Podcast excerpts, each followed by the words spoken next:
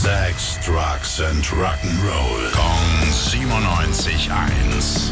Rock News. Moin, moin, Tim. Welche Rock-News hast du denn heute für uns? Ja, lass uns über die Grammys sprechen, Mhm. Billy. Seit äh, gestern sind nämlich die Nominierten für die Show dann im Januar bekannt geworden. Ja, aber uns interessiert natürlich ausschließlich der Rockband. Ja, natürlich. Keine, keine Sorge. Danke. Beste Chancen auf einen Award Award haben auf jeden Fall ACDC. Oh. Ja, die sind gleich dreimal nominiert. Power Up als bestes Rockalbum und A Shot in the Dark könnte sowohl beste Rock-Performance als auch bestes Video werden. Wow. Ansonsten so die üblichen Verdächtigen, die Foo Fighters, Weezer, so Leute. Und äh, besonders ist auch noch die Sache mit Chris Cornell.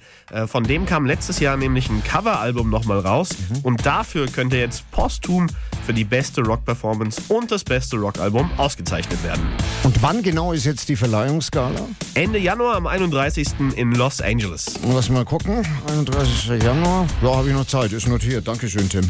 Rock News. Sex, Drugs and Rock'n'Roll. Kong 97.1.